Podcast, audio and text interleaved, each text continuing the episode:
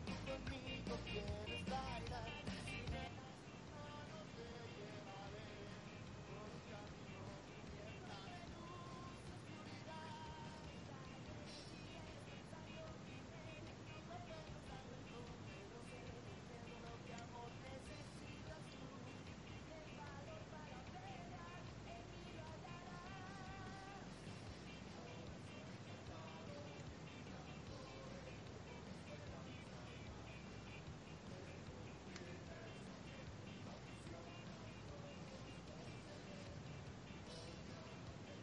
Muy buenas noches, pues escuchas. Este es el lonchecito número 323, donde platicaremos de esto de, de los videojuegos, de las noticias que tanto gusta semana a semana. Y como es una fiel tradición, pues muchos saludos a los que nos escuchen a través de Facebook Live, Tecnología de Punta. Y pues también saludos a los que nos vayan a escuchar a través del recalentado, a través de iBox o Spotify. Y pues vamos a presentar este panel que ya lo conocen, no sé para qué lo sigo presentando, si ya saben que, que siempre son los mismos, pero pues vamos a ver qué, qué ha sido de su vida. Así que Cristian, cuéntanos qué has jugado y cómo te ha ido. Banda, ¿cómo están todos? Un saludo de regreso después de una semana de ausencia por exceso de godinato. Ya estamos de regreso. Pues a jugar, la verdad es que eh, no me había dado la oportunidad de jugar Apex Legends desde hace un montón de tiempo, entonces eh, lo descargué en el nuevo Xbox y pues ahora soy un maldito traumado de Apex Legends. He estado intentando subiendo de nivel, aunque siendo muy honesto, soy un manco en los juegos de disparos. Soy manquísimo, pero manco lo que le sigue en los juegos de disparos. Eh, un rato en el FIFA nada más y cine. He ido mucho al cine también. Fui a ver El Rey León. Me siento ultrajado con mi infancia, pero viendo un documental medio mal hecho en el cine. Y pues eso, eso. Y trabajando como el buen Godín que soy. Ok, muy bien, Cristian, qué bueno que, que has estado mucho al cine, porque digo, hay películas buenas y ya en su momento, a ver si un día nos damos el tiempo de hablar un poquito de, de lo que es el Rey León. Pero aquí también nos acompaña el buen, el buen Eduardo. Eduardo, ¿cómo estás? ¿Qué has jugado?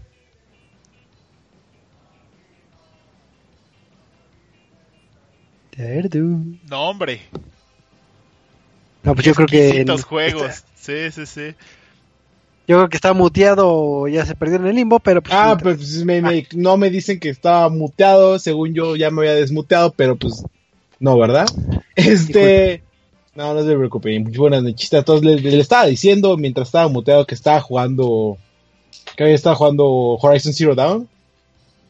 Este. Ya lo acabé y estoy pensando seriamente pasar el New Game Plus solo por esos dos achievements y ya, de pásale el New Game Plus y pásale en Ultra Hard Difficulty. Pero al menos disfrutaste el juego. ¿o? Eh, estamos tres, se, se, entiende por qué pasó tan desapercibido a la sombra de Legend of Zelda cuando se lanzó. Es todo. Muy bien. Pues ahí está eh, lo que ha jugado aquí la, las personalidades que nos acompañan ¿Y tú, eh, en esta noche. ¿Tú qué has jugado? Ah, Platícanos. Ah, ah, yo he estado jugando un título que se llama Etherborn, que al ratito platicaremos un poquito de, de este título medio extraño. Y también he estado jugando un poquito de del Halo, la versión este de Master Chief Collection, porque me gusta seguir pasando las campañas una y otra y otra y otra vez, aunque estoy manco. Ah, no. Ah, no. Eso, y he estado jugando Killer Instinct, donde ahí sí realmente soy manco. Y tendré el sueño de alguna vez ganarle a alguien en rankeada, a pesar de que soy Liga Bronce, que es la más papita, pero. Híjole, qué triste. sí. algún día encontrarás a alguien que se haya quedado dormido algo y lo puedas ganar. Ándale, eso es lo que siempre espero, pero. Pero pues sí, es lo que he estado jugando en, en, este, en esta semanita. Pero pues vamos a empezar de lleno a lo que son las noticias para que no nos ganen los tiempos.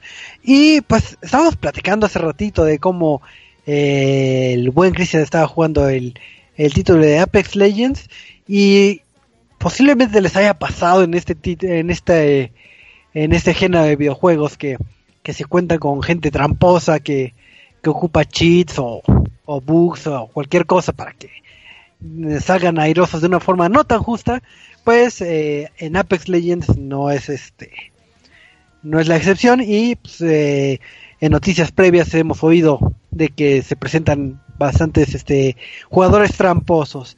Y lo curioso que, ha pasado ya de años para para acá que las desarrolladoras se ponen a, a ver cómo combatir eh, a los tramposos en un inicio era de que vamos a banearlos y que no puedan jugar pero ahora los han puesto en situaciones eh, bastante eh, curiosas.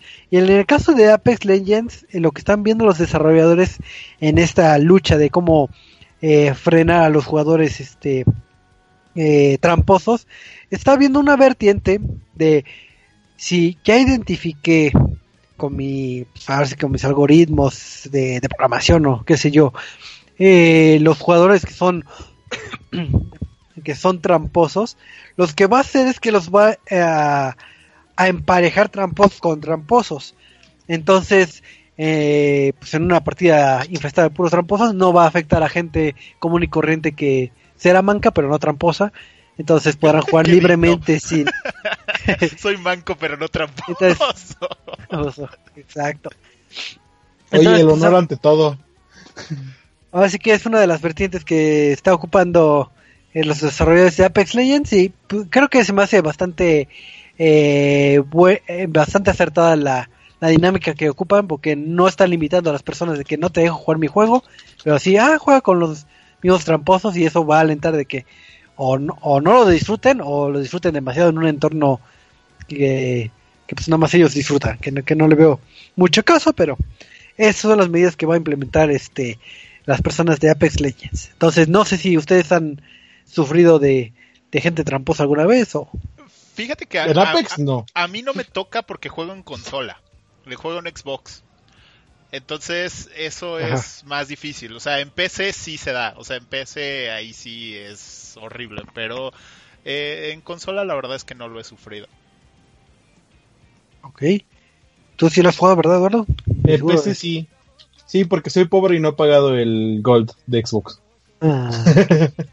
Vamos a hacer una colecta para ti. Sí, sí, sí. Eh, pero fíjate que no, o sea, hace mucho que lo dejé de jugar, mucho. Lo jugué cuando salió así un buen y después como, ah, bueno, ya. Este, está divertido. Luego lo sigo jugando y ya lo dejé. Pero pues nunca me tocó así un vato que de repente, ah, tiene auto-aim o tiene este, eh, ¿cómo se llama este? Wall, wall hack para ver a través de los muros y así siempre era como de, ah, no, claramente él es mejor que yo.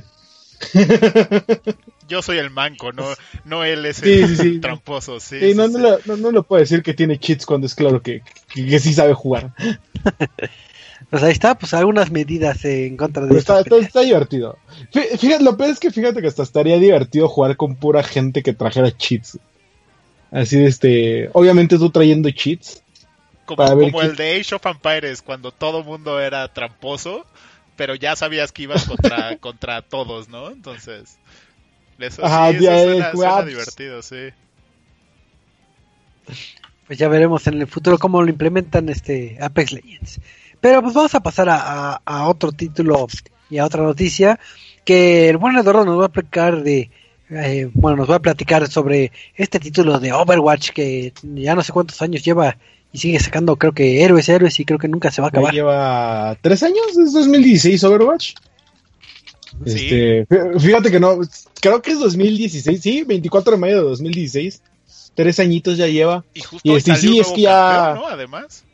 Eh, bueno, lo anunciaron en la historia. Y es que, si recuerdan, hace de casi dos semanas, bueno, no hace como, sí, semana y media, eh, el blog de Blizzard tuvo una, unas este, imágenes en las cuales era como de, ah, miren el nuevo sistema que llegó con el, para el competitivo, que era el bloquear a composiciones 222. Y dentro de estas composiciones era como de, ah, oye, hay un héroe que se llama Sigma ahí, que no está en el juego. ¿Qué demonios es eso y por qué está ahí? Y este... Entonces, lo, anunciaron, bueno, lo, se les liqueó de cierto sentido ahí, pero ya después este salió un video con este Jeff Kaplan, el director del juego, y fue como de, ah, sí, vamos a platicarle sobre y se rompe el video y se ven estos símbolos extraños, entre ellos la letra sigma. Y ya por fin hoy fue como de, ah, sí, aquí tienen el este el tráiler de la historia de Sigma, un nuevo héroe, bueno, el héroe 31 que vamos a estar viendo pues pronto, o bueno, por lo menos pronto va a llegar al PTR. Eh, y nos mostraron esa historia en la que pues es un científico loco, al igual que como es Moira, que descubrió, si bien entendí, descubrió cómo controlar de cierta manera la gravedad eh, a través de los hoyos negros. Y además tiene como cierto desorden de personalidad múltiple y por eso vemos como que eh, diferentes tipos de voces y el personaje rompiéndose a cada rato. ¿Es Patricia? Es Patricia, fue Patricia. Entonces, este, por lo que vimos al final es un personaje, un hombre con una armadura fuerte, eh, con el fondo de este personajes de, Talon, que asombra, Moira, este Doomfist, todos ellos, entonces podemos asumir, ya basta, ya nos van a tener que contar más la historia de Sigma, eh, podemos asumir que él está trabajando con Talon, y no lo sé, todavía no, todavía no sabemos qué es, o sea, qué, qué vaya a ser, pero lo que muchos estaban diciendo es que pues el siguiente personaje iba a ser tanque y por lo que se ve el tipo de armadura que trae, sí podría sí, sí es tanque. decir que es un tanque. Sí, sí, sí, sí, sí se ve una armadura tosca y dices, este, eh, ok, está bien, pues, aparece tanque.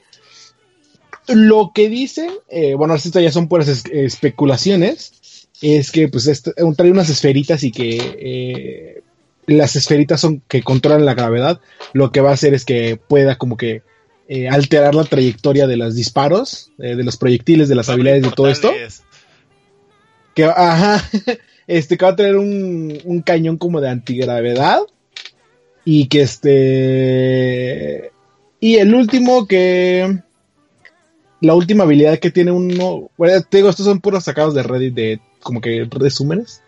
Una habilidad que como que detendría las balas y las utilizaría para darle más energía a sus compañeros. Entonces, este está raro, pero pues ya, ya, ya lo podremos esperar pronto en el PTR, ¿no? En el test de pruebas. Pues sí, digo, eh, lo padre es que a pesar de, tres años le siguen dando bastante contenido a esta franquicia y contenido de interés le no es tal cual de como de que ay también tú una skin y ya sino que si le meten en producción a, contar las historias y que generes eh, cierto agrado con los personajes. Entonces, no, y cómics y todo el asunto. Además, todo lo que se está haciendo como la Overwatch League. O sea, la verdad es que el juego es un trancazo. Sí, sí. O sea...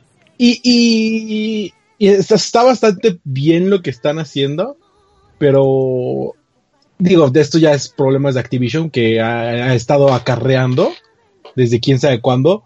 Eh, el problema ahorita es que, por ejemplo, el, director de, lo que es eSports de Overwatch se fue con los de Fortnite y están perdiendo partes eh, fundamentales de todo lo que están organizando. Y es como, ay, o sea, ibas tan bien, pero quién sabe qué esté pasando. Que pues, problemas internos de Activision y de que arrastra Blizzard, ¿no? Así es, pero pues vamos a ver qué, qué, qué le depara. Digo, al final de cuentas, este pues ahora sí que ha sobrevivido bastante bien Overwatch y está lejos de, desaparecer. y ahorita está el evento de Summer Games 2019, entonces pueden entrar a jugar Lucio Ball, pueden entrar, entrar a obtener las nuevas skins y todo esto. Así que sigan jugando Overwatch. Así es, pero pues vamos a pasar a noticias más, este, más, este, distintas, porque como a buen Cristian le, le gusta hablar de números y cosas raras, que nos pase las estadísticas de de Microsoft de juegos o no sé qué, qué rayos. o sea, ni siquiera leer el título de la, de la nota ni nada. O sea, que si güey te hable de Estadísticas raras. Sí. Eh, estadísticas raras. Esto no viene de la estadística rara ni, ni, ni de mi fijación por hablar de cosas menos de chismes, ¿no? Sí, sí viene. Ya dinos, ¿qué sí, la neta sí. Pero el tema es de que hace una semana empezaron a salir eh, las noticias así en, en a gran escala y para que le des clic a fuerzas al sitio y te metes a leer la nota de que Microsoft, en teoría, la división de, videojuegos, o sea, Xbox, eh, redujo considerablemente sus ingresos en este año fiscal y todos en, en, alarma porque va a desaparecer Xbox, porque no genera dinero. Y la verdad es de que no es cierto. O sea, el, el punto aquí es de que eh, Xbox en particular eh, hace una jugada interesante de que cierra su año fiscal en cuestiones de números, eh, creo que tres meses después de lo que lo hace el resto de las empresas como en general. Entonces esto le, te da como una oportunidad, eh, da como una oportunidad de especular acerca de cómo va a fluctuar este tipo de, números eh, y este tipo de datos en cuestiones de dinero. Eh, la realidad es de que sí, o sea, en cuestión de software y servicios cayó un 3%. O sea, vaya, no es nada. Nada. O sea, vaya, resumen. Ya va, va, a desaparecer claro. Microsoft. Uh, básicamente eh, ingresó un 10% menos a comparación del año pasado, en el mismo periodo de, de, del año, eh, cayendo hasta los 2 mil millones de dólares. O sea, nada, ¿no? O sea, es una miseria para lo que regularmente, lo, lo que regularmente se percibe.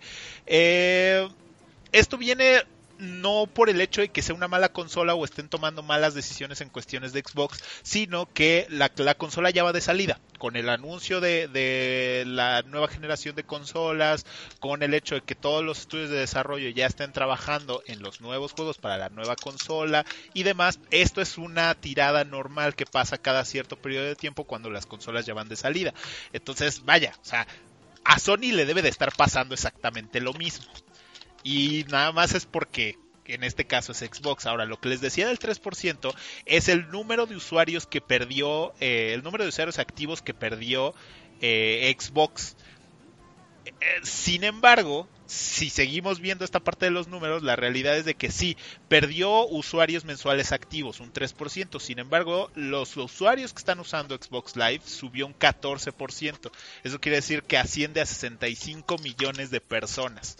O sea, sigue creciendo, ¿por qué? Porque ahora tienes toda, todo este gancho que en algún momento nos platicó Choco de que podías hacer el upgrade al Game Pass por 10 pesitos y tener tu Xbox Live Gold y tu Game Pass por 10 pesitos más y lo comprabas a 3 años. Entonces, pues evidentemente la gente empezó a hacer eso y de hecho Microsoft empezó a hacer un tutorial para que lo hagas. Y pues vaya, o sea, está creciendo. Al final, eh, como les decía, Microsoft cierra su año fiscal eh, un trimestre después del resto de las empresas, entonces por eso tenemos ya estos datos.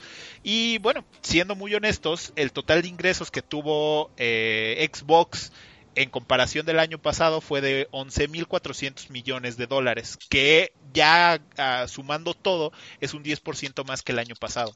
Entonces, realmente Xbox sigue creciendo a pesar de, los tropiezos que pudo tener. Y nada más para que cerrarles el dato, Microsoft en conjunto, la empresa, eh, ingresó 33.700 millones de dólares para eh, este trimestre que pasó.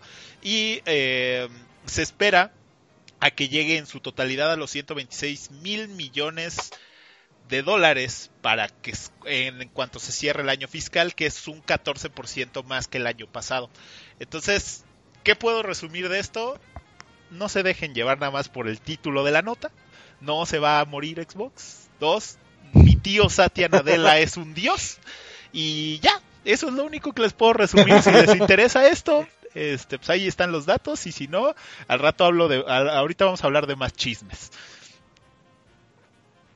Así es, digo, pues ahí está el dato de los números y digo, y, a pesar de todo, digo, qué, qué buen movimiento fue el, muy acertado el, el que ya comentábamos con anterioridad de, de la, el Game Pass, este, esta fusión que podías tener y esta migración fue un, un gran acierto y creo que todo el, lo que es este, el servicio de Xbox Live se vio enriquecido con, con lo que es la inclusión del Game, eh, del Game Pass.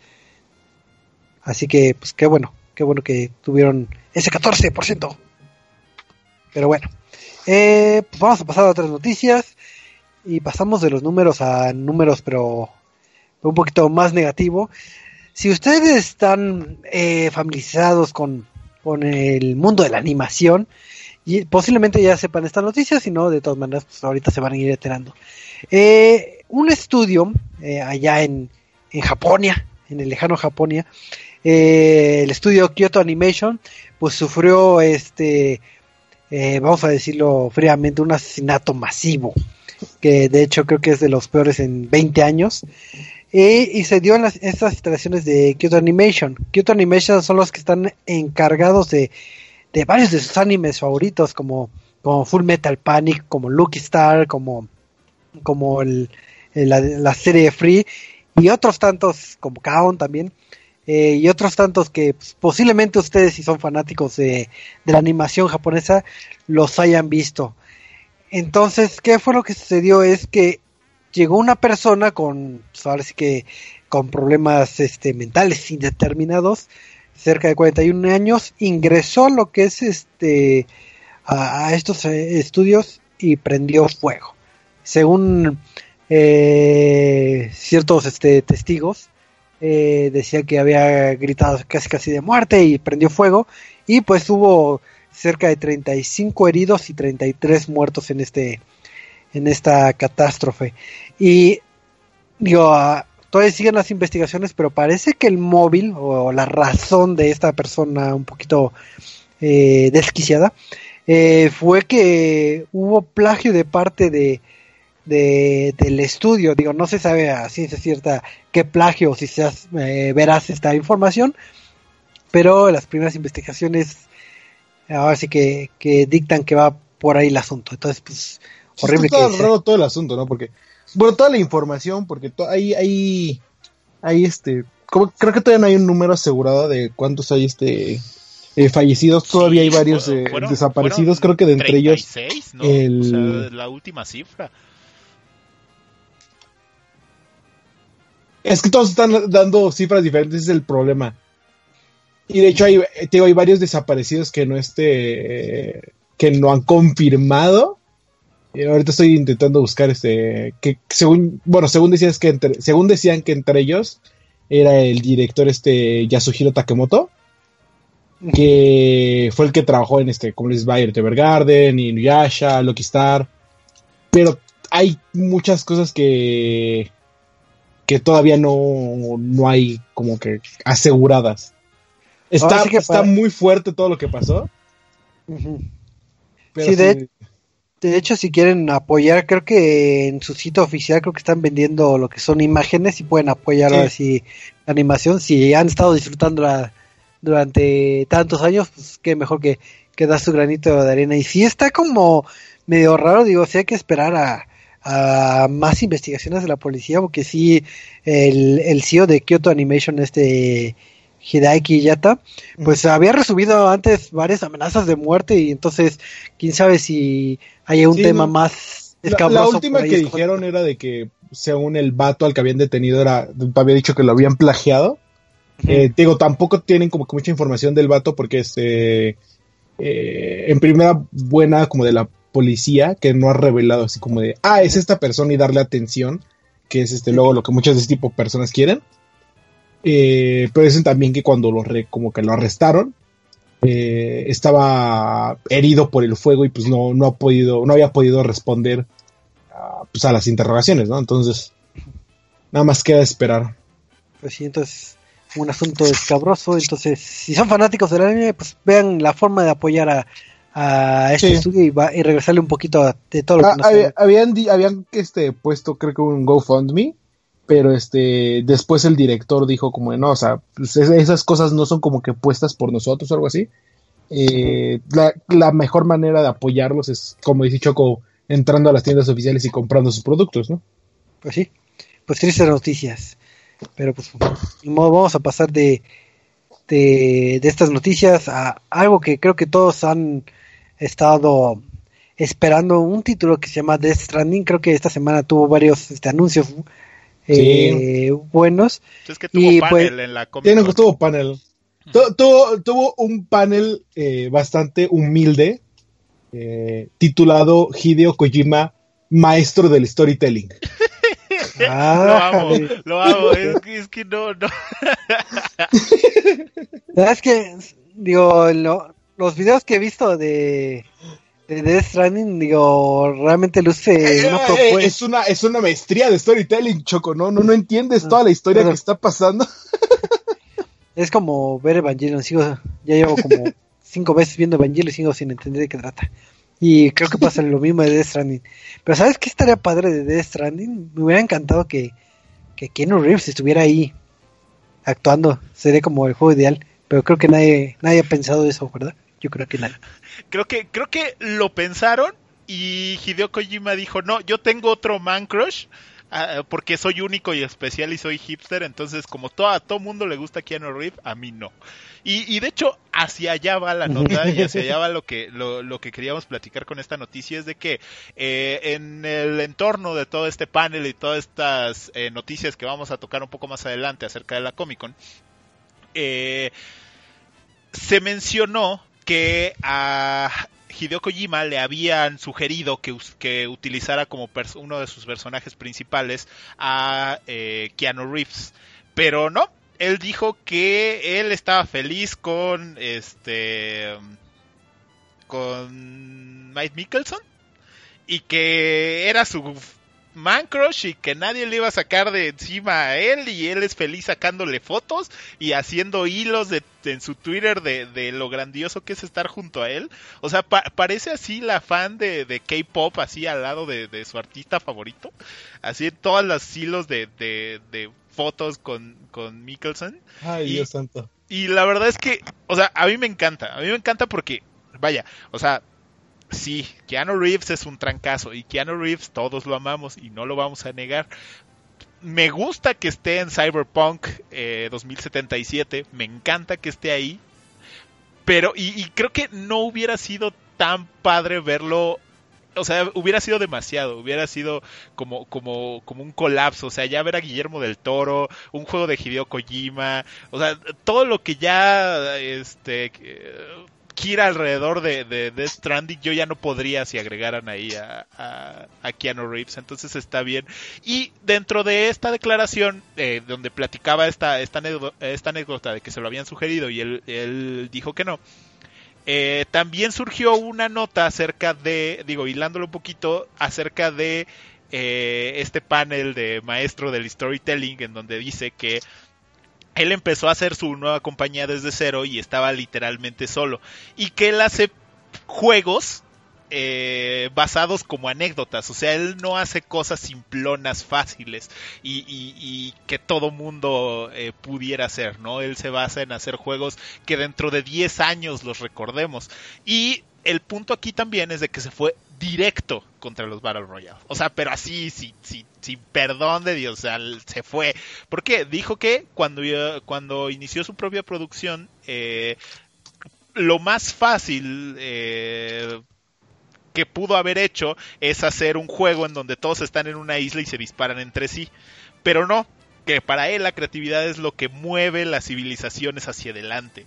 O sea que vivimos en una era en donde la creatividad está dictada por algoritmos, tanto que hace casi sin sentido. Es importante contrarrestar eso. O sea, básicamente le mentó su madre a los Battle Royale y les dijo que eran unas cosas simplonas y sin sentido y que él hace cosas super pro. Entonces, cada vez más me cae Ay, bien. Hideo Kojima. Quisiera tener su este autoestima. Pero pues ahí, ahí está la primera noticia y creo que tenemos otra noticia respecto al juego porque creo que, digo, por lo que veo es como una noticia más chusca, pero a ver, Eduardo, la última noticia para ir a la reseña. Ah, pues este, si ya habrán visto, habrán estado siguiendo The Stranding, eh, recordarán este curioso bebé que sale en el trailer y que después este, empieza a salir como que en estos eh, pods o como eh, mochilitas que trae eh, el personaje de este, um, de, ay, se me olvidó su nombre, eh, el que sale Reedus. en, ¿mande? Norman Reedus. En Norman Reedus, sí, exacto. Que trae Norman, iba a decir, que sale de Walking Dead, sí, exacto, que Norman Reedus trae, y que según se alimentan del calor de Norman Reedus para eh, todo el desmadre que va a hacer en el juego. Pero este, pues Hideo Kojima tiene las, co- tiene creados estos pods que No, se no, no, llaman es, la- BB es la- pods. es la edición especial. O sea, la edición, es- la edición de coleccionista del Por eso. juego tiene, o sea, viene con ese feto Ajá. que es una lamparita. O sea, que es una lámpara, tiene, tiene lucecita abajo. Ah, ok. Es lo que no sabía si era exactamente esa la que iba a venir en la edición Sí, de colección sí, y era lo, que iba a Ajá. platicar. Pero este. Ah, ok. Bueno, el, el este BB Pod o Baby Pod, como le quieran llamar, eh, pues es una. Una. No sé cómo decirlo, pero es. Eh, básicamente un líquido amniótico con un bebé flotando. Y durante esta conferencia en la que estuvo platicando, pues saca el Baby Pod y todos se oh, ok, ¿cómo llegó con eso desde Japón? Y cuenta que pues efectivamente en aduana lo detuvieron porque pues trae un feto eh, en un líquido extraño y supongo que eso levantaría muchos focos rojos, ¿verdad? Yo, yo me imagino así la anécdota, así de viene el señor, viene un, un, este japo raro, así, con sus lentes redonditos y sonriendo para todos lados con una maletota. Y de repente ya, ya, ya me imagino al ese don que te atiende en, en- en, eh, que hace que documentes toda tu, tu, tu maleta cuando estás en el aeropuerto, que no tiene idea de la vida más que de estar ahí en el aeropuerto. Eh, y de repente dice, pa- pasa así la, la, la detección de, de con, con la máquina para detectar eh, que ¿Qué es tiene la infrarroja, perdón, y de repente es así de, what the hell? o sea, taclear al señor Hideo Kojima, este, llevarlo al cuarto que está atrás, oiga señor, ¿por qué trae un feto aquí? O sea, ya la, anécdota debe de ser una cosa maravillosa. Sí, sí. Pero, pero como dicen, o sea, digo, nada que unas cuantas este, búsquedas en Google puedan, no puedan solucionar, ¿verdad? Pero pues, eh, ya saben que si van a pedir su edición de colección, pues no la lleven en un vuelo o los van a detener. Este, y pues recuerden que llega el 8 de noviembre, según, Ya casi, ya casi. según, ya casi Ya. podemos ver cómo lo vuelven a retrasar. No, No, no, ya no, está ya no. listo, ya está listo. Sí, esperemos que no pase eso, pero pero sí, yo creo que esa edición de colección sí valdría la pena para tenerla en tu casa y, y nada más. ¿Y ese bebé qué es? Así que te presento a mi bebé, está aquí en este tubo en cel. Ahora sí que, pues bueno, esas fueron las noticias de, de esta semanita y vamos a pasar ya, ya a lo que corresponde, que es la reseña de esta semana, que me dieron la tarea de jugar un título que se llama Etherborn, que es un título que ya llevaba varios años este cocinándose y con algunas este galardones en algunas eh, festivales independientes y bastante tardío sale este título, pero al final de cuentas ya salió. Entonces, Etherborn, desarrollado por Altered Matter, es un título eh, independiente, un título independiente muchas veces sinónimo de, creativo, extraño, un poco raro, fuera de lo común, y este es el caso de Etherborn. Pues la historia es, vamos a decirlo eh, así, somos un cuerpo, vamos a decirlo como transparente, como si hubiéramos un cuerpo humano, pero con rayos X, vamos a decirlo, pero no tiene voz, entonces nada más eres un ente que camina y salta. Pero en el juego, el que va a fungir como tu guía o como tu... Seguro que no lo hizo. Kojima. No, no, no lo hizo. Suena del estilo, pero no. Entonces hay una voz que va a ser tu, tu narrador y tu guía en el juego. Y aquí es donde la narrativa empieza a estar un poquito extraña. Porque eh, empieza la voz en lugar de decirte de que hola, bienvenido a este mundo, pasa al primer nivel o algo sonso, empieza a filosofar contigo y digo, tú no puedes responder porque eres un nada más un cuerpo, pero empieza a hacer varios este, silogismos y te empieza a preguntar de que eh, un cuerpo sin voz es cuerpo o no lo es. ¿Esto es materia o es inmateria? ¿Tú qué eres? Te empieza a, desde los primeros diálogos te empieza a poner este eh, de- eh, poner en duda tu existencia o qué, qué es lo necesario para vivir, entre otras cosas, eh, que entonces digo, la bronca es que te la avienta desde un inicio y dices, ah, ah canijo, me estoy este filosofando, estoy viendo Evangelion, no, no, no, no sé qué, qué, qué responder. Entonces, después de esa introducción, digo, eso, estos arcos este, narrativos se presentan en cada, en cada nivel de los que vayamos pasando, pero así como que desde un inicio que te la avienta, entonces así en lugar de que me preguntan de que, oye, ¿por qué me perdí mi voz? Como en otros juegos de que voy a recuperar mi voz. No, aquí ya me, me- hasta me puse triste pensando qué, qué es lo que quiero de la vida. y con eso de que lloras con los juegos, Entonces sí está más, más crítico. Eh, visualmente es un título que se ve como eh, un poco minimalista, con toques surrealistas. Son como pinturas como de tipo tonos pasteles. Entonces, eh, creo que hay un título que se parece bastante en el arte que no me acuerdo bien el nombre, creo que se llama Monument Valley. Digo, ahorita no, no, no recuerdo bien ese título, pero, pero, pero se parece en, ese apartado, este, visual. Pero a ver, ¿qué se hace en este juego? ¿Qué lo hace bonito, extraño, único? Pues es un juego de pausa estilo de plataformas con grandes toques, este, puzzle. En el primer escenario, de cuenta que vamos caminando y vemos lo que es un tronco. En ese tronco van a estar los distintos niveles, pero eh, caminas, vamos a decirlo, en las paredes. Entonces, estás en el piso, está el tronco y sigues caminando como si escalaras la, la pared y te adentras a, los primeros niveles.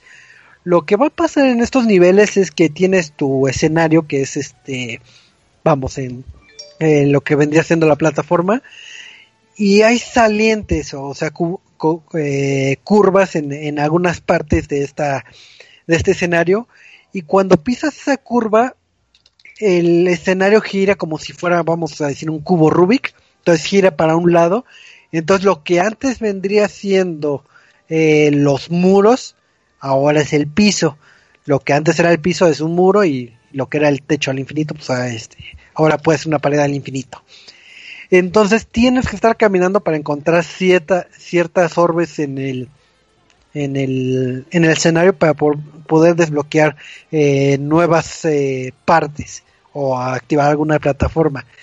Entonces la, la gravedad se comporta distinto a lo que estamos acostumbrados en la física, porque va a haber casos en donde tienes que caminar un poquito de esta saliente, se voltea el escenario, puedes saltar a lo que pareciera el abismo, pero ahí hay una plataforma y puedes seguir caminando eh, en el muro. Entonces, este escenario va girando conforme vay- vayas viendo salientes. Entonces, puede ser que gire eh, para la derecha, para la izquierda, para un lado, para el otro. Entonces, va a estar girando como si fuera como tipo cubo. Entonces, ahí es donde tienes que razonar de que estoy viendo desde un principio que la orbe está en una pared. Tengo que ver cómo dar la vuelta a todo el escenario para que yo pueda caminar por las paredes y en específico esa pared y también regresar. Entonces es una mm, una física más compleja porque no es lo que estamos este tan acostumbrados a, a- disfrutar. Cuando activas este ciertas orbes, este puedes eh, anexar nuevos escenarios y te ampliar el horizonte. Por ejemplo, si es un vamos a un cubo, activas este orbes y se hace un puente. Con ese puente tiene una pequeña saliente que tal vez lo que era, vamos a decir, el, el precipicio a- al fin del mundo, ya te hace girarlo para que ahí veas que había un cubito ahí escondido y podías saltar y podías eh, seguir avanzando en el escenario. Eh, los distintos escenarios, en general la mecánica es la misma en todos los este, mundos.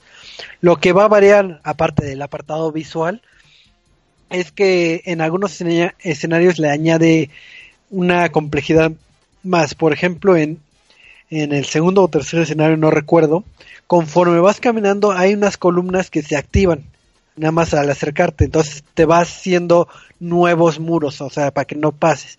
Entonces, ¿cómo vas a pasar esas, este, esas columnas? Pues tienes que dar la vuelta, pasar otra vez por la misma parte, pero ya con la gravedad este, de otro lado para que posiblemente esas eh, muros ya sean este pisos ya puedas este avanzar y que no se activen por ejemplo entonces ahí tienes que estar pensando y que no pues tengo que que buscar la saliente para girarlo a la eh, dos puntos a la derecha y pueda caminar por eh, la pared y pueda agarrar una orbe, lo regreso dos puntos y, y activo uno de, de mis switches. Eh, los puzzles sí son este un poco complejos. Digo, si ustedes han jugado eh, títulos de acertijos, estará un poquito arriba de, del promedio, sí te hará este eh, perderte un poquito en saber de que llegué a la orbe, pero ya no me acuerdo cómo, eh, cómo salgo de aquí.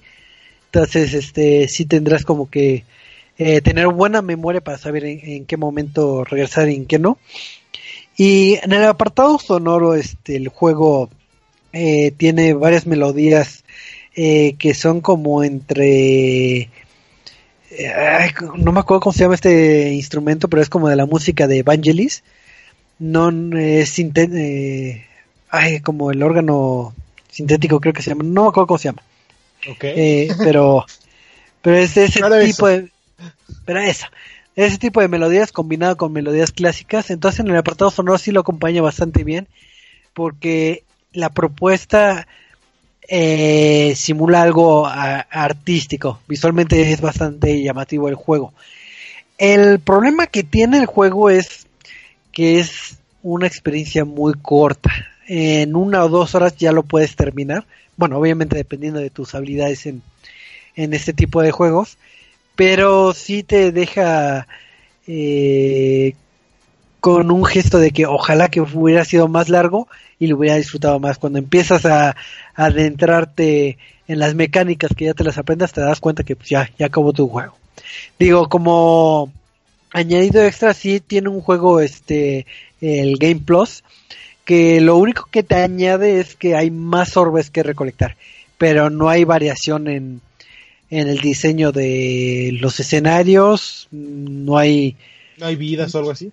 No hay, no hay vidas, eh, cuando pereces, cuando te caes al abismo, eh, simplemente apareces en, en, el último punto que estabas, entonces puedes morir eternamente y no hay, no hay penalización, no te regresas al principio ni, ni nada. Entonces hay veces que te frustras y dices, bueno, me voy a, aventar a ver si me regresa al inicio y no. Entonces tienes que, que luchar por tu propio, eh, por tus propios medios para poder regresar. Creo que el juego podía dar mucho, mucho en sí por todo lo, el apartado visual y los desafíos de, vamos, los puzzles desafiantes, pero sí creo que sí le cuesta mucho eso de, de que el juego se torna repetitivo en el sentido de que salvo esa mecánica que les había comentado, pues en general es la misma de, bueno, giro, giro el escenario y no hay este, no hay más. Entonces, y que es una, una experiencia corta. Entonces, si bien aparentaba ser algo artístico, pues se queda corto y creo que, que hay otras propuestas eh, mejores. Sí te llamará la atención eh, los primeros minutos a la primera hora, pero, pero sí te lo puedes eh, chutar en un fin de semana y, y tristemente no es entrañable. A pesar de tener los diálogos filosóficos, no, no genera un sentido de pertenencia como otros títulos uh -huh. que he tenido eh, el goce de disfrutarlos en sí, digo, hay, hay, hay, hay, un juego de lo recuerdo y eh, hay un juego de igual como de acertijos bueno de puzzles pero que sí sí como es ver resolviendo puzzles eh, tipos de jugadas de ajedrez o cosas así que, que estuvo gratis para Xbox Live Gold. No el me acuerdo. De, de Witness, ¿no? Ándale, ese, bueno, no, sí. Witness todavía no estuvo gratis, ¿sí ya para Gold? Según yo creo que sí estuvo Bueno, eh, uno de esos es un ejemplo. Hay otro que se llama. Tengo que revisar la, mi lista de juegos, pero ahorita les digo. es este. Ah, ahorita me acuerdo. Sigue, sigue. Sí, digo, ahorita Oye, que Choco, toqué pregunta. el tema de. Ah, sí, es, dígame. Es el, el, el, juego en teoría es más contemplativo, o sea, te, te, lleva a una sensación como Flow o como Flowers, ¿los jugaste? De esos en donde pues prácticamente sí, sí los jugué, pero o, o, tienen otro lado. No, sí es eh, más No, sí es este más activo, o sea, por ejemplo, títulos Flowers de que ah, pues me dejo llevar y veo el no sé, sí, que, el, que el propio juego me los lleve. Pétalos, ajá. No, este sí es más como de de plataformero puzzle, o sea, sí tienes que estar eh, digamos viviendo el juego pero jugándolo y no hay tanto aliciente visual en el sentido de, oye, es que me, paro aquí en el juego nada más para disfrutarlo porque el juego es bello eh, por sí mismo. Sí, el arte es, eh, es eh, bastante llamativo, sí está bien logrado, pero no al, al grado de, ¿sabes qué?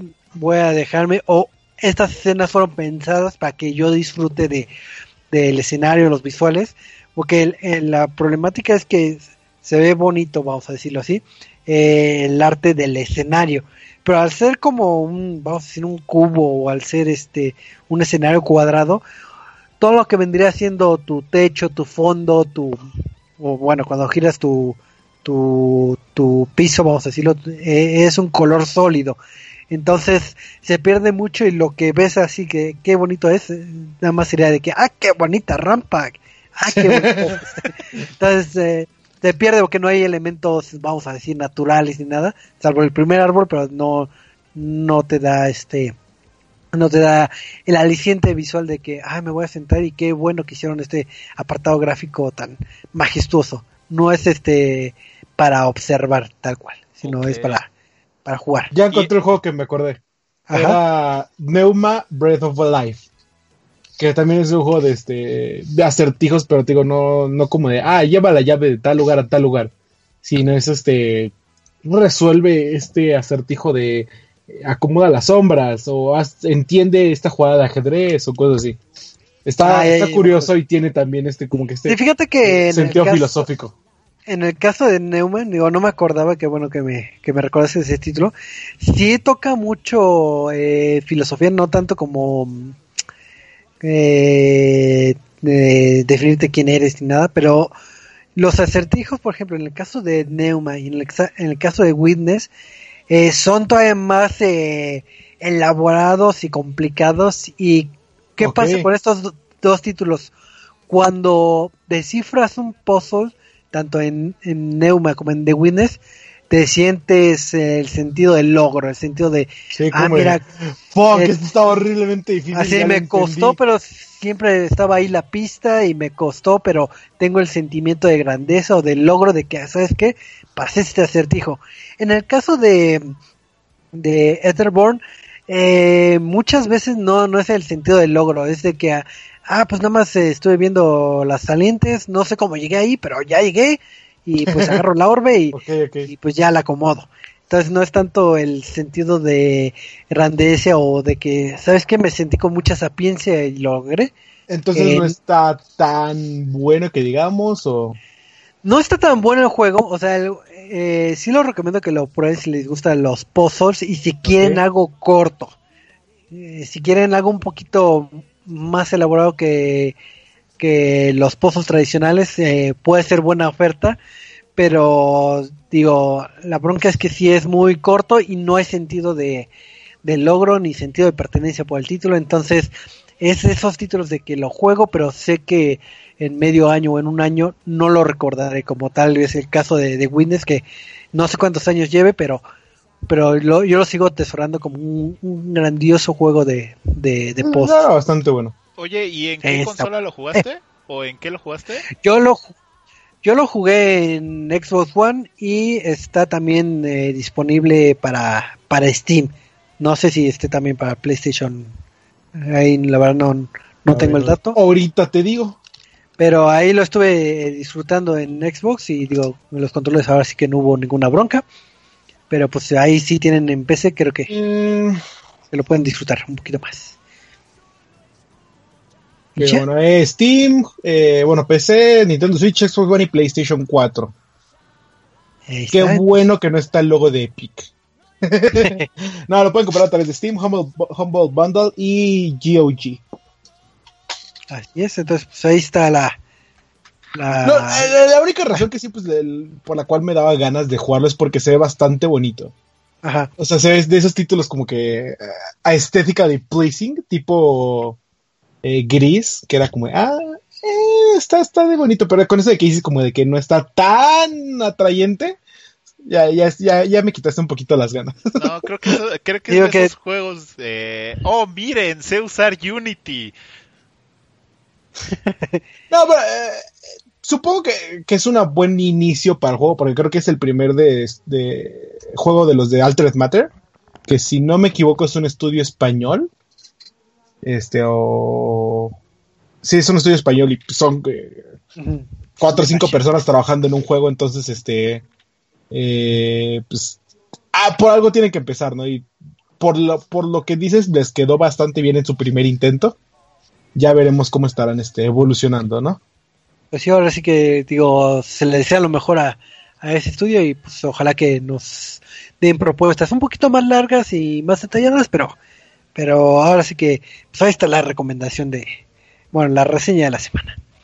Y pues vamos a pasar ya a lo que es el tema random, porque si bien platicamos un poquito cuando estábamos tocando el tema de, de Death Stranding, es que este anuncio se dio en la famosa este, Comic Con.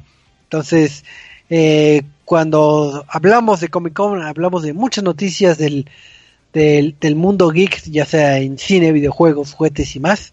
Entonces, vamos a recapitular un poquito eh, qué nos dejó la Comic Con, qué noticias este, buenas, anuncios, trailers y, y demás. Así que no sé quién quiera empezar a, hablar un poquito de esta Comic Con. Mira, si quieres, eh, yo tengo el resumen así completito del panel de Marvel, que creo que fue... ¿Tú tienes el de Marvel? Yo tengo el resumen de DC. Ah, ya la armamos, y ya los, las otras ya, ya las dejamos al final. Vas, vas. Va, entonces eh, les voy diciendo el resumen y este y ustedes me van deteniendo en donde ¿Qué? ustedes quieren. Qué eh, cagado, o sea, luego, luego se ven las preferencias de cada quien. Es, es diversidad. Es, es, diversidad, sí, sí, sí. Estoy completamente de acuerdo. Para que vean que no todos son Marvel, pues a ver. Bueno, primero, o sea, eh, la presentación comenzó eh, eh, mostrando de Infinity Saga el, el logotipo de todas las películas que vienen de la primera, segunda y tercera fase del, universo cinematográfico de Marvel. Y eh, realmente lo único que hicieron es que Kevin Feige subió y dio como, como la presentación y mencionó que todas las películas que habían estado ya eran parte de esta Infinity Saga y eh, confirma la primera y la próxima película de la fase número 4 de, del universo cinematográfico de Marvel, que es Eternals. Eh, ¿Qué es lo importante de esta? Es que viene de la mano de Richard Maiden, también viene Angelina Jolie en el reparto, eso es algo que sorprendió mucho, a mí me llama bastante la atención bajo esa línea. El día de hoy, eh, que estamos grabando, que es 22, eh, salieron algunos bocetos como ideas de arte de cómo viene y, y, qué es lo que nos van a mostrar también de Black Widow. Y se ve bastante padre, digo, bajo esta línea creo que es una de las que más me llama la atención porque yo en lo particular eh, de cómics no tengo mucho conocimiento y ver algo fresco, diferente a, a, lo habitual creo que ya, ya me hace un poco de falta. Entonces, ¿Sabes qué, qué fue lo cagado de, de ese de Black Widow? Que es de, y que lo hizo notar este sí, son fanáticos del mundo de los videojuegos en México, este Punisher, eh, que también es bastante reconocido, eh, que es este, ese, ese art que vimos de Black Widow contra Taskmaster, Ajá. Que, que salió, es bastante similar al que vimos en una eh, muestra detrás de este, pues así que no fue como tal al público entero, del juego de Avengers para del juego de Avengers que va a salir. Ah, el que presentaron en el E3, el de... Ajá. Ajá, ok, ok, ok. Sí, o sea, pero es exactito, o sea, no es el mismo modelo del personaje de Black Widow, obviamente, pero sí es muy similar porque eh, está Taskmaster, está Black Widow y están en el puente de San Francisco, entonces sí, cuando lo dijo fue como, oh shit, sí es cierto. igual, no sé si vaya a haber algo. pruebas de concepto. O sea, de entrada son pruebas de concepto. Ajá, sí, claro. igual y se están basando en bocetos que ya tienen de diferentes ideas. Como, no creo que estén haciendo todo desde cero. O sea, más bien como, ah, mira, esta es una pose de Black Widow y esto es. A lo mejor va por ahí. A lo mejor. Qué, qué, qué sí, increíble sí. de que estuviera algo en medio. O sea, eso sí estaría bien padre. Pero pues quién sabe. Eh, esta película de Eternals eh, está dirigida por Choil Sajo. Y bueno, más de eso no nos dieron más información, no mostraron nada. Después de eso viene como lo que me reventó la cabeza y de repente cuando vi la imagen de inicio me espanté. La verdad es que me espanté porque igual Cage anuncia que eh, Marvel Studios lanzará 10 historias entre 2020 y 2021. Entonces nos muestra esta línea de tiempo y yo digo, what? ¿A qué hora voy a dejar de ver una maldita película de superhéroes en el cine. Y no, la verdad es que en general son 10 historias que vienen entre 2020 y 2021 que se componen entre películas y series que van a estar en el servicio de Disney Plus y el cine, ¿no? Y la, la primera que presentaron con ya el logo oficial, al parecer, es la serie de Falcon and the Winter Soldier, que, como les menciono, tiene nuevo logo y además... Eh, eh, tendremos a, Daniel Bru como, como el varón Semo otra vez, ¿no? Entonces, eso, eso está padre, fue como la, el primer anuncio.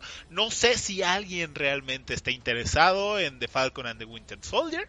Eh, igual y es de esas cosas tan raras que nadie quiere ver y por eso está buena. No sé, me llama la atención nada más por ese, esa onda. Pero como que son personajes que no, no, no veo protagonizando una serie. Pero bueno, eso decía de Luke Cage y, me gustó muchísimo. Eh, después, eh, la siguiente película en anunciarse fue la de Shanghai Chi. Eh, and the Legend of the Ten Rings, que tendrá como protagonista a Simu Liu. Y el villano será el mandarín, que será interpretado por Tony Leung. también participará Anwak Finn, y dirige Destin Day. Entonces, esta película se estrenará el 12 de febrero del 2021 y si se están dando cuenta, no los van a, o sea, no nos presentaron esta, esta serie de películas y series en orden cronológico. Eh, posteriormente ya salieron como en qué fechas van a, van a estarse presentando, pero los fueron mezclando entre sus series y sus películas. Después eh, presentaron el logo oficial de la eh, serie de Loki y de WandaVision que van a ser series para el nuevo sistema de Disney Plus. Me frustra el de Loki. Eh, sí. Está bien feo el logo de Loki. Está bien feo. Eh, es que bueno, no puedo decir que está feo porque mm, estoy casi seguro que hay una explicación lógica. Y bien clavada, o sea, detrás del diseño que, veremos en la serie. Sé que es sí, sí, pero ahorita clavado, ya lo necesito esa explicación.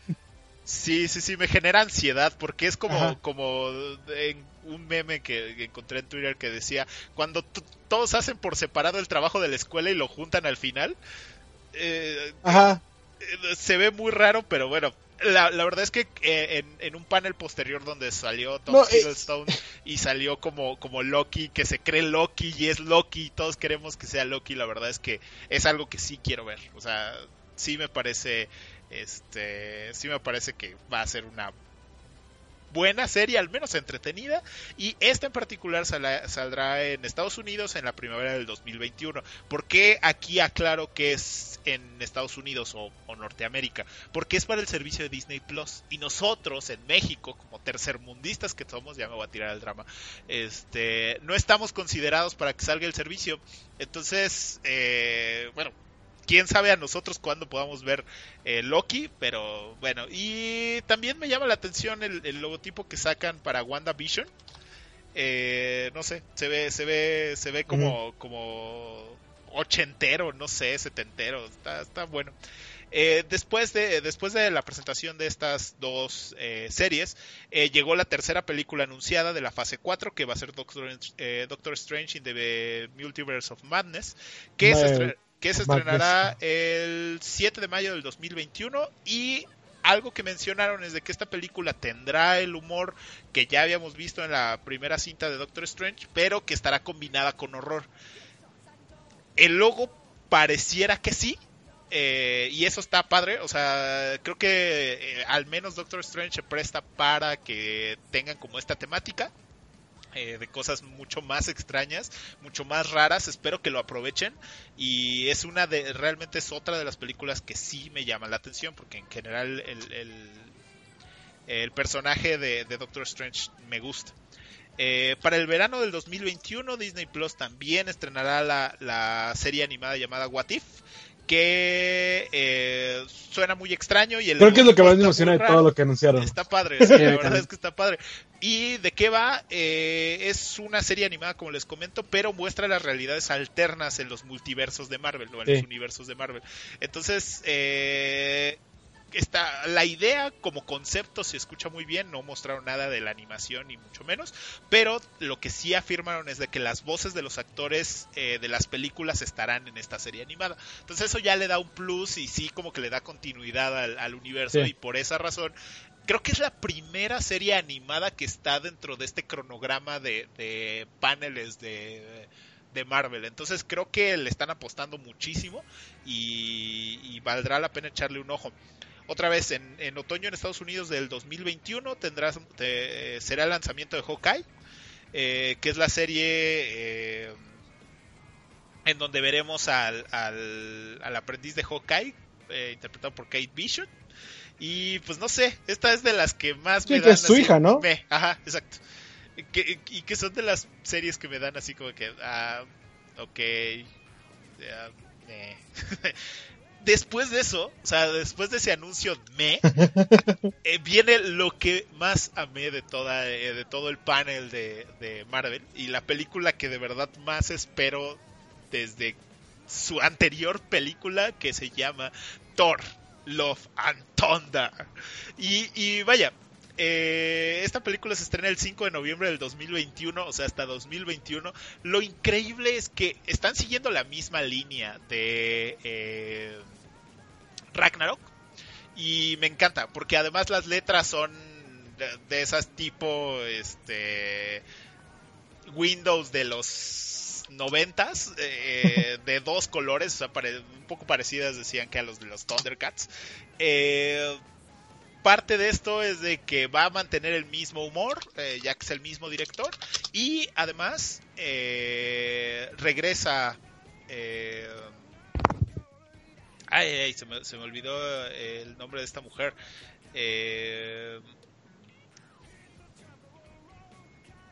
Ah, está Natalie Portman. Natalie Portman, exactamente. Regresa Natalie Portman y no solamente regresa al, al, universo Marvel, sino ahora sosteniendo el Mjolnir.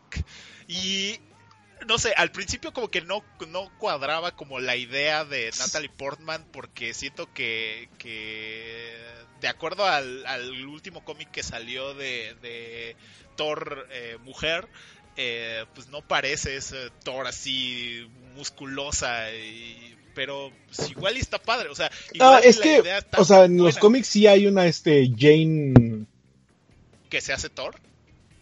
Ya, hay una Jane Foster, sí. De hecho, originalmente sale en el What If. Ya después, este.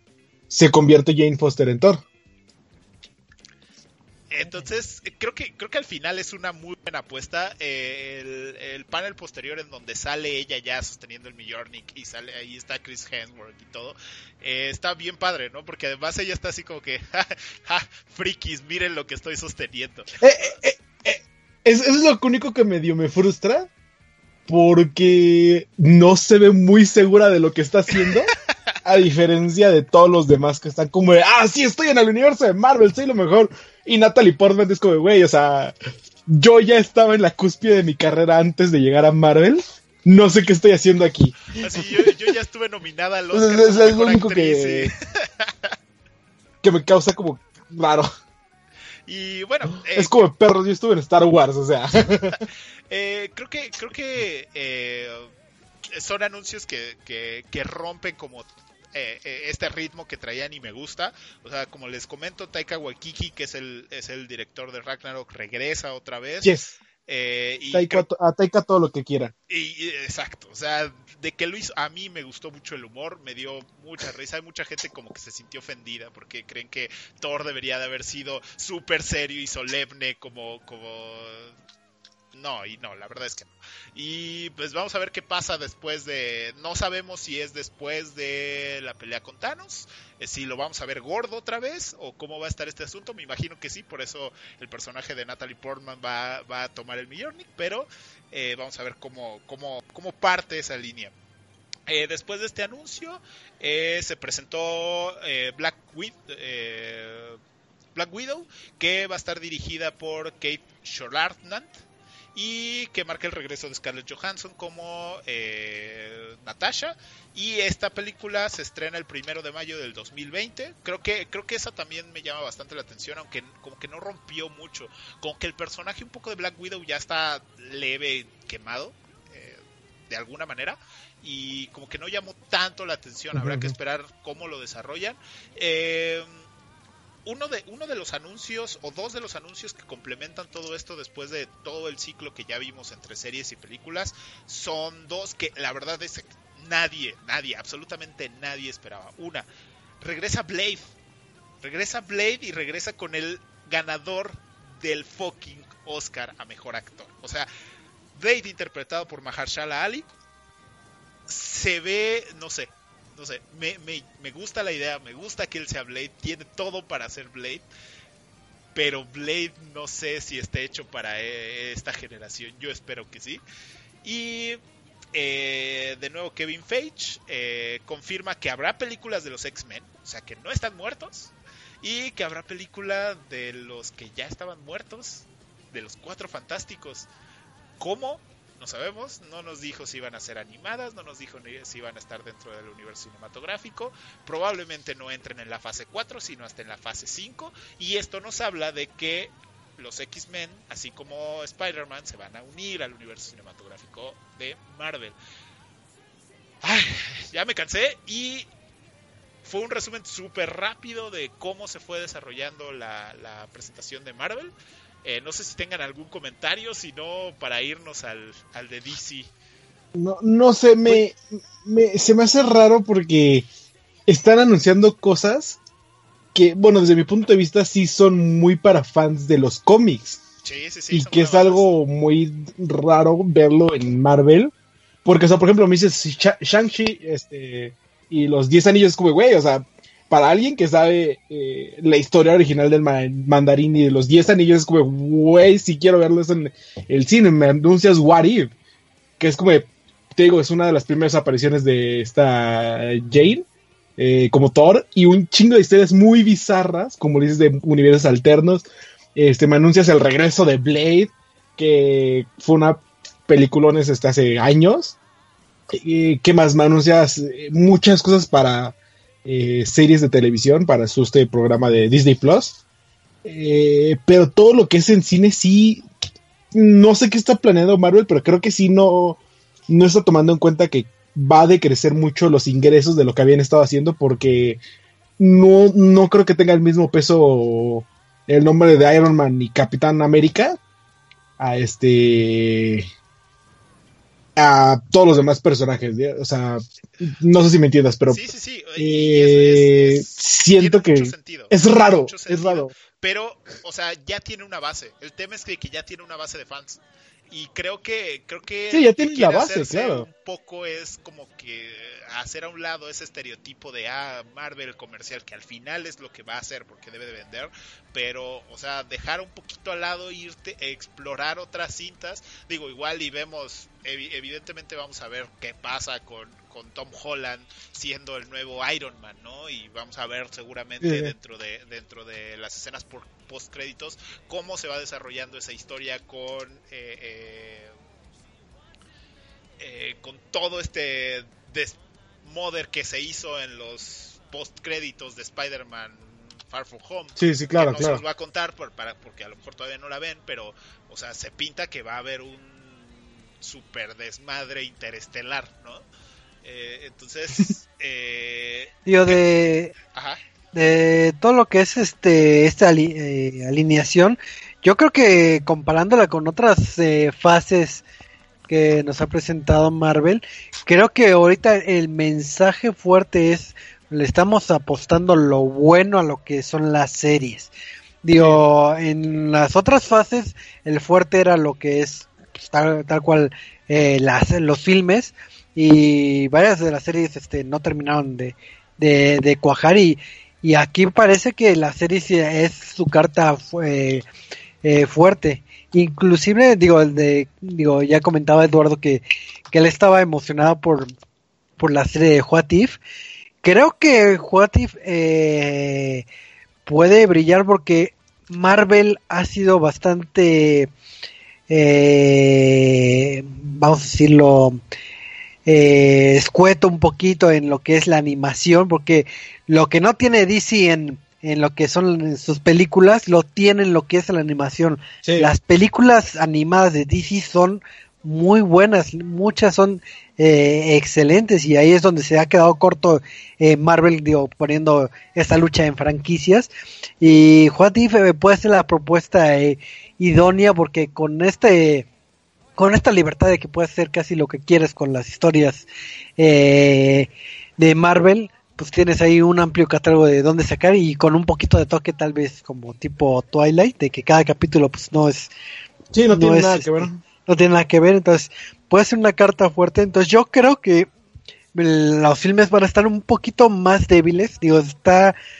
Eh, a mí me agrada la idea de que exploren ya otras, este, eh, otras franquicias, otros personajes, pero no creo que sea tan redituable tal vez monetariamente como eh, algo que le pongas el nombre de Capitán América o, Iron Man. Yo creo que el tema aquí. Pero ahora sí que, Ajá, Choco, perdón. Dale, dale. No, sí, sí. No, no, no. Tú di. Ah, bueno, eh, yo creo que en, en, esta fase en particular, o sea, dividiéndolo por, por las fases, se trata de, es el gancho para el servicio de Disney Plus. Porque, o sea, sí, vas a tener todas las películas de Disney y demás. Entiendo esa parte pero realmente la gente que consume estos servicios lo ve por los superhéroes y no por nada pegó tanto Daredevil, no por nada pegó tanto Jessica Jones, no por nada pegó eh, Supergirl, Arrow, o sea, en diferentes servicios y de diferentes magnitudes, pero, o sea... Bueno, es lo que vamos a estar viendo ahorita. Creo que es el gancho, o sea, más, que decir que, que quieran apostarle a las series y demás, no, más bien es, mira, te voy a mostrar los personajes que ya conoces y las historias que no te conté en las películas, las vas a poder ver en mis series y mis series las vas a poder ver solamente en Disney Plus. Si quieres ver a tus personajes viejos, si quieres ver a los personajes nuevos, pues sigue viendo las películas que te voy a seguir trayendo y que vas a volver a ver quién sabe cuántas veces hasta lograr que sea la nueva película más vendida de todos los fucking universos, ¿no? Entonces, eh, creo que va por ahí, o sea, creo que es más un gancho que realmente la intención de hacer mejor, mejores series. Pero es que está raro porque, o sea, de todos los títulos que decimos, no hay nada que me enganche fuera de. Este, te digo, como fan Shang-Chi. Eh, Doctor Strange sería más por el nombre de Doctor Strange, pero ni siquiera la primera la he visto. Eh, te digo de, películas Ajá. que puedan ver, que atraiga a todo el público en general. Y la de Thor, porque, pues, o sea, en primera, Thor 3, por Thor Ragnarok, me encantó. Y, eso que la vi años después, porque, pues, realmente Thor no es de mis favoritos. Y fue como, ah, ok, pues otra película de Taika sí la voy a ver. Y, y, pues voy ya con la idea de que va a ser una comedia muy cagada y con eso, pero de ahí en fuera todo lo demás es como de... Pero es que tú no eres, tú eres el, el nicho para esas series. O sea, fíjate. ¿Puedo, eh, ¿puedo, pasar, de, ¿puedo pasar de ver Eternals? WandaVision es una, es, una serie romántica. Ese es el problema. Estamos hablando de un nicho mucho más pequeño. Tal vez, como, lo comentas, de que si es este una serie romántica y creo que también en esta fase se está explorando nuevos géneros porque siempre nos dan acción o comedia. Y ahora con Doctor Strange tenemos lo que es terror y One Division podemos tener este eh, algo más este vamos algo más este romántico. Entonces al menos digo eh, es experimental pero pues yo creo que ya vamos porque si no se nos acaba el tiempo. Sí sí y de la otra parte, las cosas que se hacen bien bonitas, con amor a los fans, viene todo lo que presenta el DC Universe. Y pues vamos a empezar con eh, la última temporada de Arrow, eh, que es este, se estrenará el 15 de octubre. Y ya lo van a dejar a morir. Pero no sin antes aventar un super evento hermoso que vamos a estar platicando ahorita. Este, después de anunciar todo el cierre de Arrow, eh, anuncian de Flash, bueno, la continuación de la serie de, Flash, que este será la sexta temporada que empieza el 8 de octubre.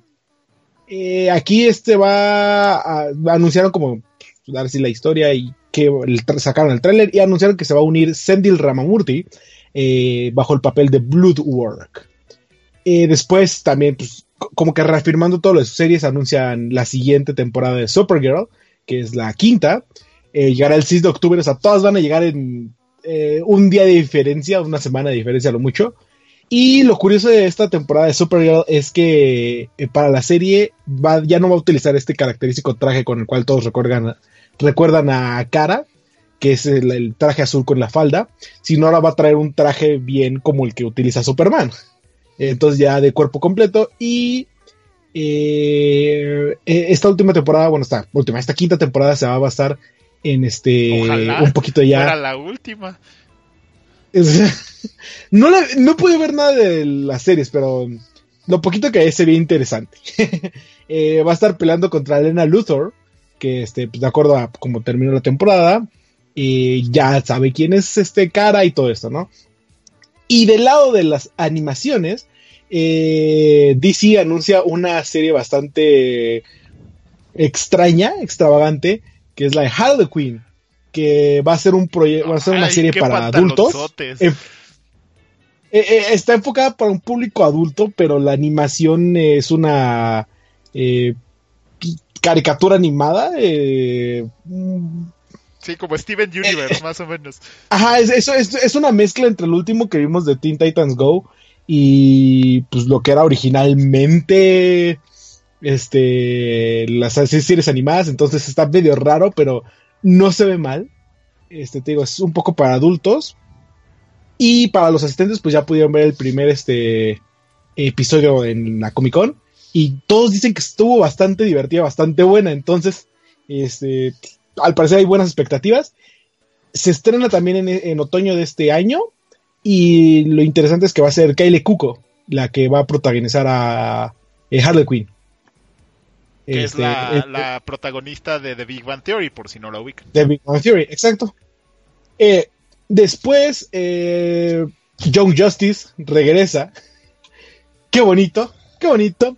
Este, hace años que se canceló esa serie, pero bueno, ya. Regresa con una cuarta, cuarta temporada de Young Justice y que, de acuerdo a lo que estuvieron platicando, es que va a regresar como que un poquito más maduro los personajes, ¿no? Y lo más, ahora sí, lo más curioso y lo más hermoso y lo más eh, bien hecho que pueden, que podrán escuchar de una compañía de cómics para sus fans es que durante el cómic de Arrow, durante el cómic, durante la plática de Arrow, anunciaron que pues ahora sí que para este, para terminar Arrow, va este, va, va a haber, va a haber un pequeño evento, pequeño entre comillas, en el cual este Brandon Routh, mejor conocido como el Somebody Help Me, este, el Superman de que conocíamos de este, ¿cómo se llama la serie? Fox Smallville. Ujú. Ajá. Este, el super va a regresar a hacer el papel de Superman. Mentira, ¿por qué dije Smallville? Es el Superman de Superman Returns.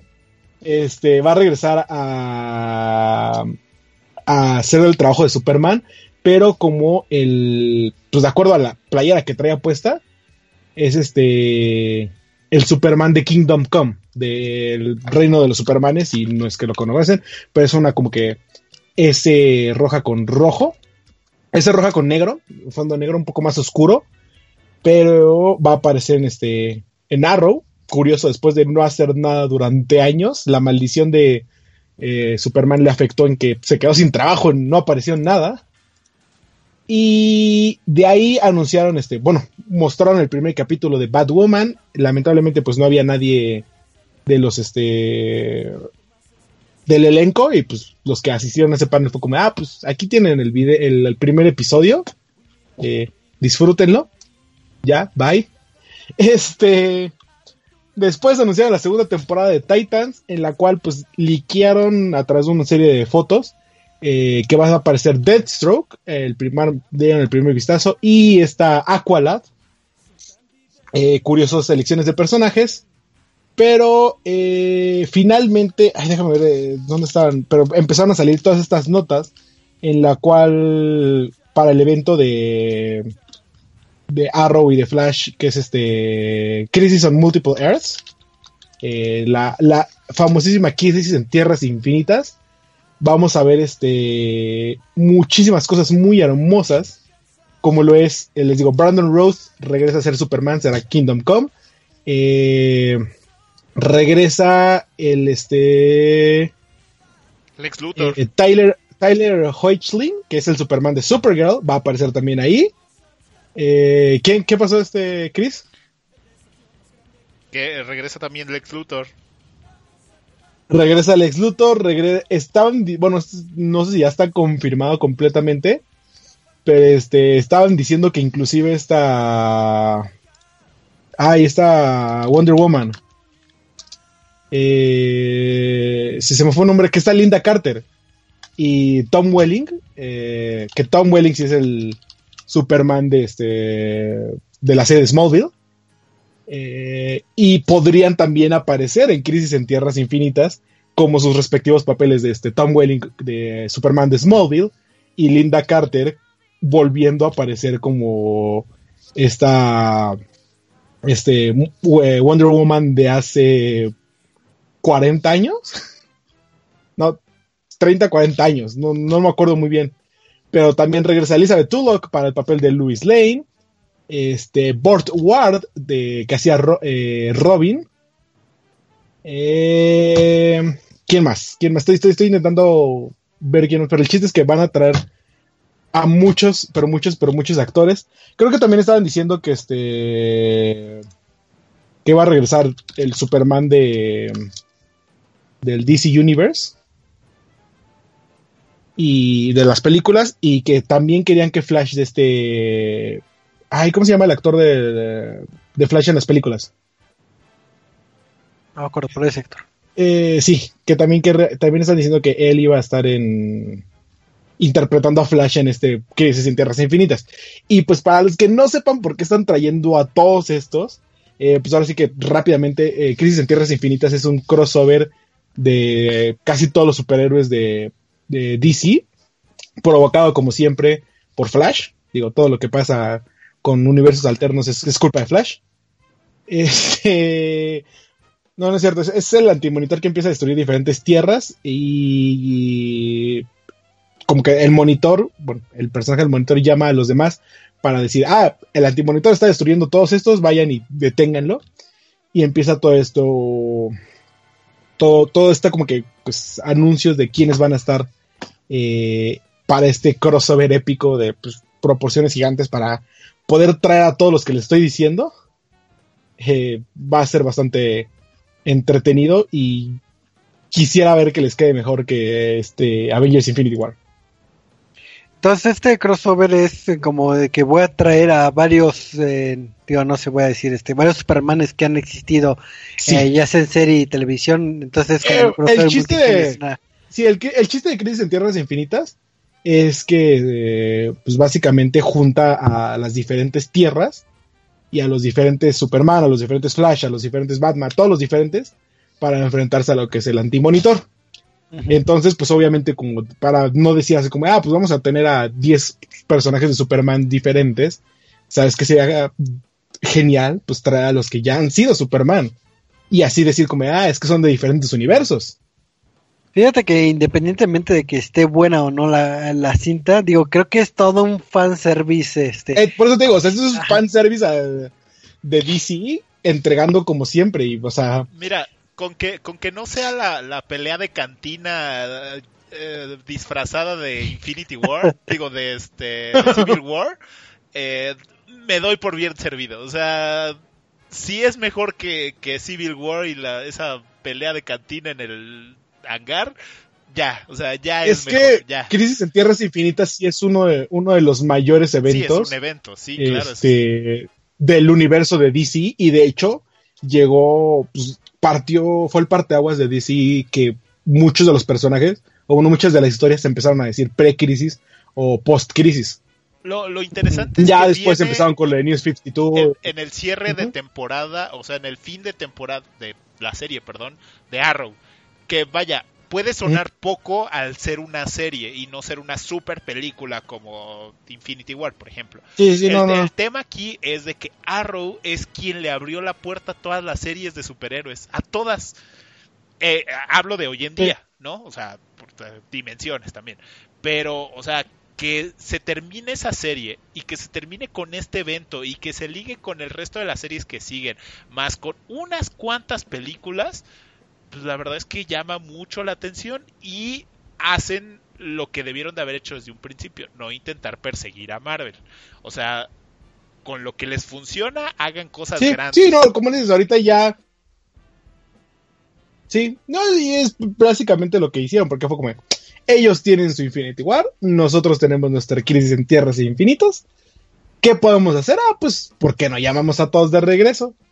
Y, y, y es cagado porque eh, para mí lo más gracioso es ver a Brandon Rose regresar al papel de Superman después de, eh, pues, como fans, esa, la llamada maldición de Superman, que al parecer Henry Cavill la está destruyendo, pero pues, así que si no saben qué es la maldición de Superman, es que básicamente todos los que han hecho Superman o se han muerto, o se han quedado sin trabajo, o se han este, o les ha pasado un accidente grande, eh, que los ha, pues ahora sí que, eh, dejado fuera de, de, de, de, ser actores, ¿no? Y Brandon Rouse, la manera que fue como, ah, sí, voy a ser Superman, y Superman regresa de 2006, 2009.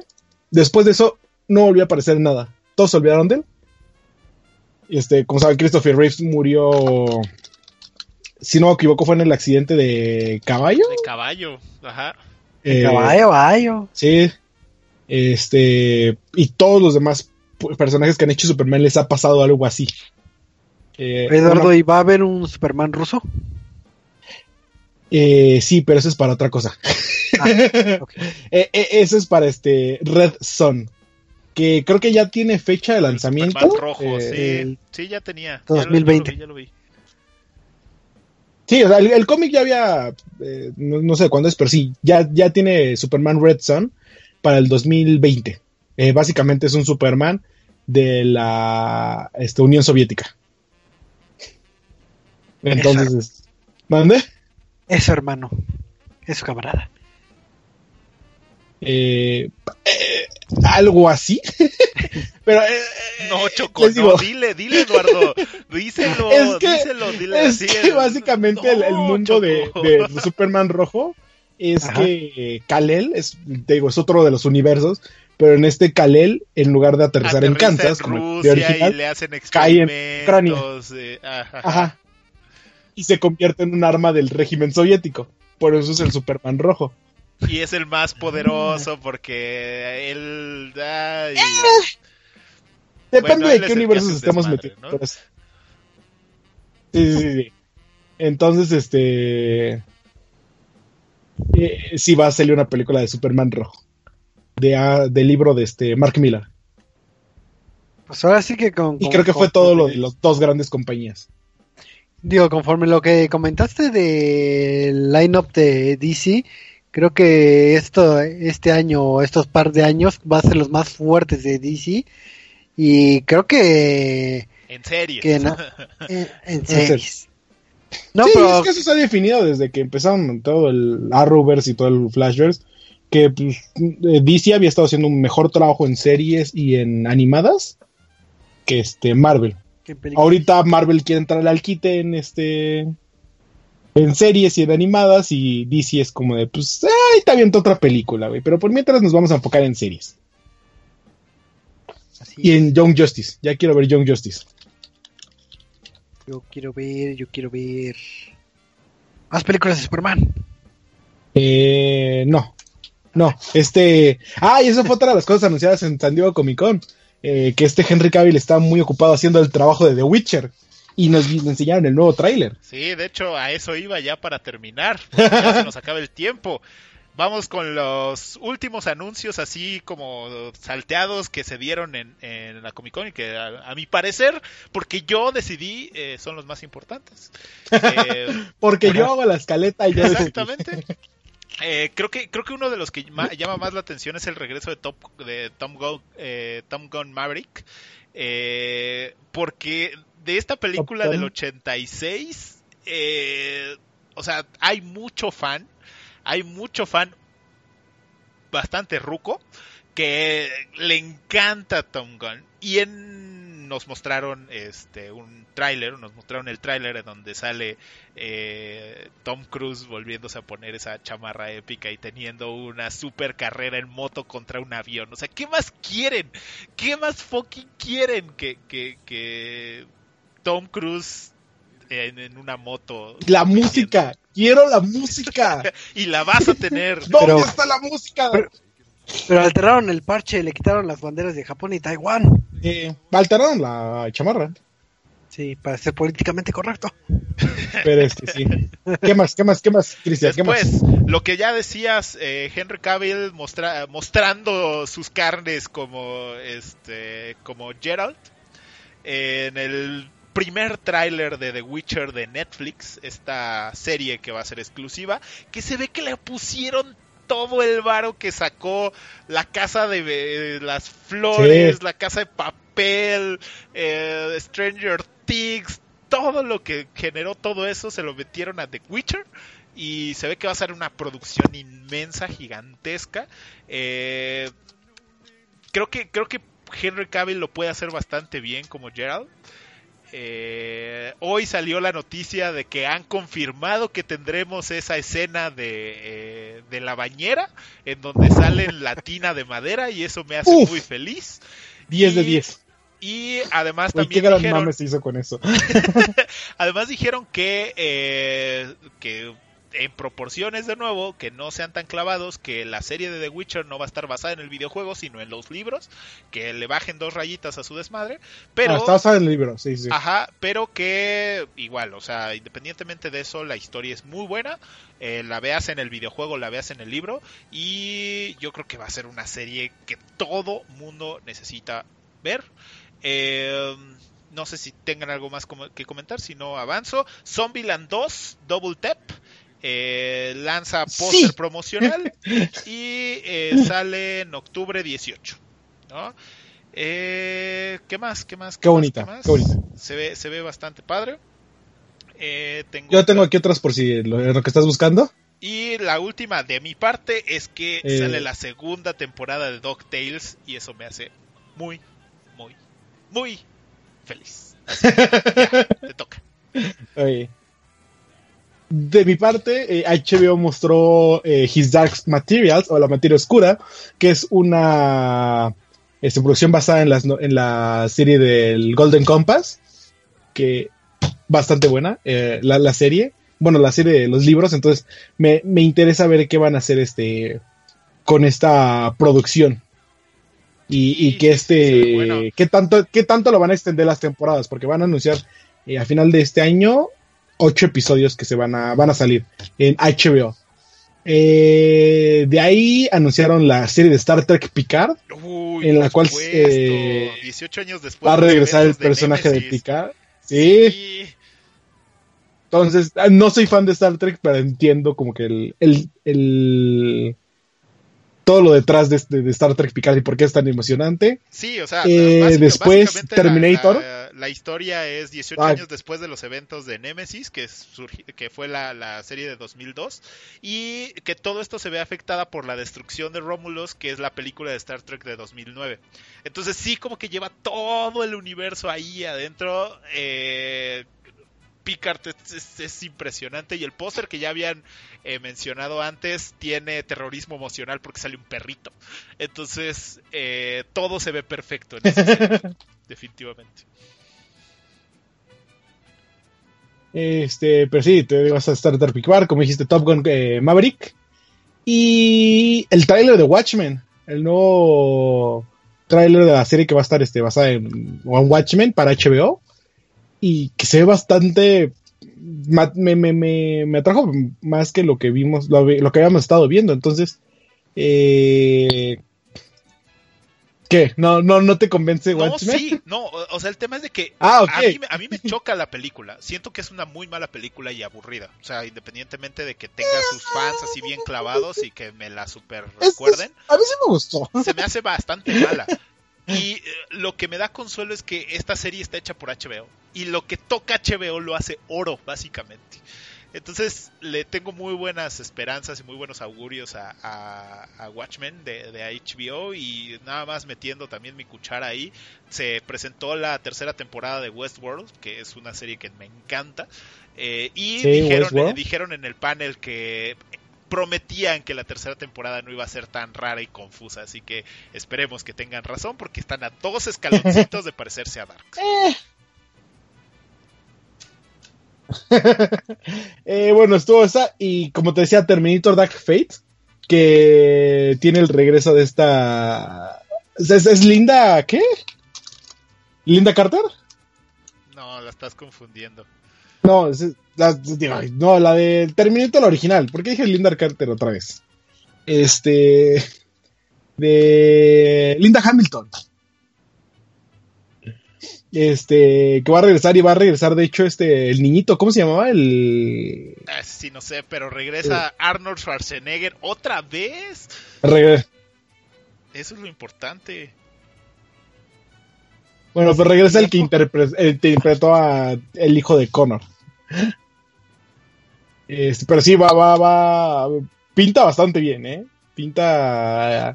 Con estos dos regresos de personajes que Sí. icónicos. Y que además, eh, eh, básicamente están borrando todas las películas de la 3 en adelante. Bueno, más bien de la 2 en adelante. Todas las demás ya dijeron a la Birch, no nos importa. Y esta es la 3. Porque sí. Entonces, básicamente son las dos eh, primeras películas que son bastante buenas.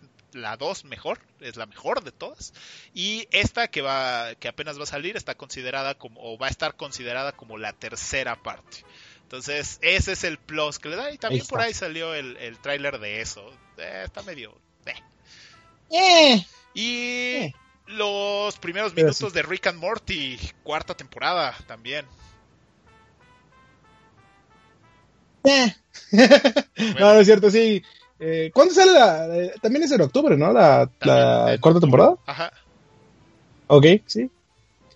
Y Pero bueno, pues, ya, creo que creo que ya no nos falta nada. No, con eso acabamos. Ya. Y, y, y Choco Acabamos. puede empezar a despedir este rayo. maratón de Comic Con.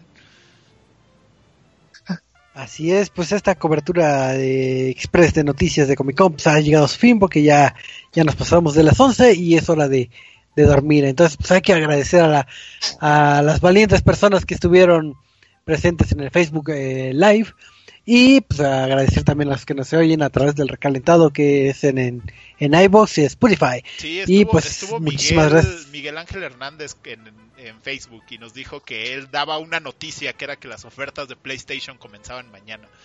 Entonces, este, y que se lo lleva la turbofregada. No sé por qué. No sé si es por dinero o no. Eh, Miguel, te compadezco y te comprendo. Estamos en la misma situación. Así que un saludo y él ya dio su noticia. Así es. Pero pues bueno, ya este anuncios parroquiales y despedidas, así que rápidamente, Cristian. Banda, muchísimas gracias por habernos acompañado en el programa de hoy. Espero que lo hayan disfrutado. Eh, yo estoy muy emocionado porque fue la Comic Con número 50 y eso siempre es noticia. O sea, además del E3, este es uno de los eventos que más me gustan. Y viene el Evo, así que yo estoy que no quepo de felicidad. Así que nos escuchamos la próxima semana. Así es, muchísimas gracias, Cristian. Eduardo, despedidas. Este, pues muchísimas gracias por estarnos acompañando en esta noche llena de, de cositas frikis y más frikis. Este, los esperamos el día de mañana para hablar de esports. Ya ahora sí, ya, ya.